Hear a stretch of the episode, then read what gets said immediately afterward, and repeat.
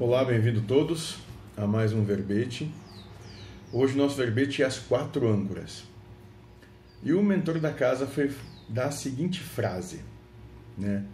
É, Vossa cultura é baseada nas quatro âncoras que prendem o ser à materialidade: a vontade de vencer, a vontade de ter razão, a vontade de ser reconhecido e a vontade de vivenciar tudo isso em prazer, né?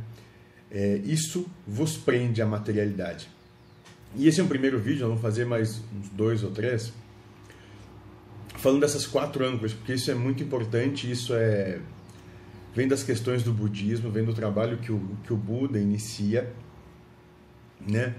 E, é, e o que ele e o, e o que a proposta do Buda, justamente um mergulho introspectivo dentro de nós mesmos, né, abandonando a questão da deidade, realmente traz essa, essa possibilidade de, a partir do compreender, a compreender a si mesmo, perceber as coisas que te mantêm preso né, a, a, a, ao sistema humano de vida, e aí então tu consegue.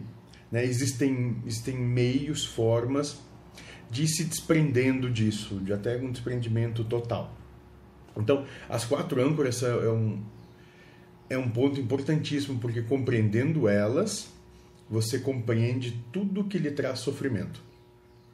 Porque todo o teu sofrimento se baseia nisso, na necessidade de ter que vencer, na necessidade de ter razão, na necessidade de ser reconhecido nessa razão e que tudo isso junto, isso tudo isso vai te trazer prazer.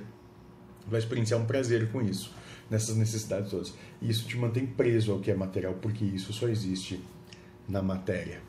Então esse foi o 4 âncoras 1. Vamos ter o 2 e o 3 pelo menos. Seja feliz.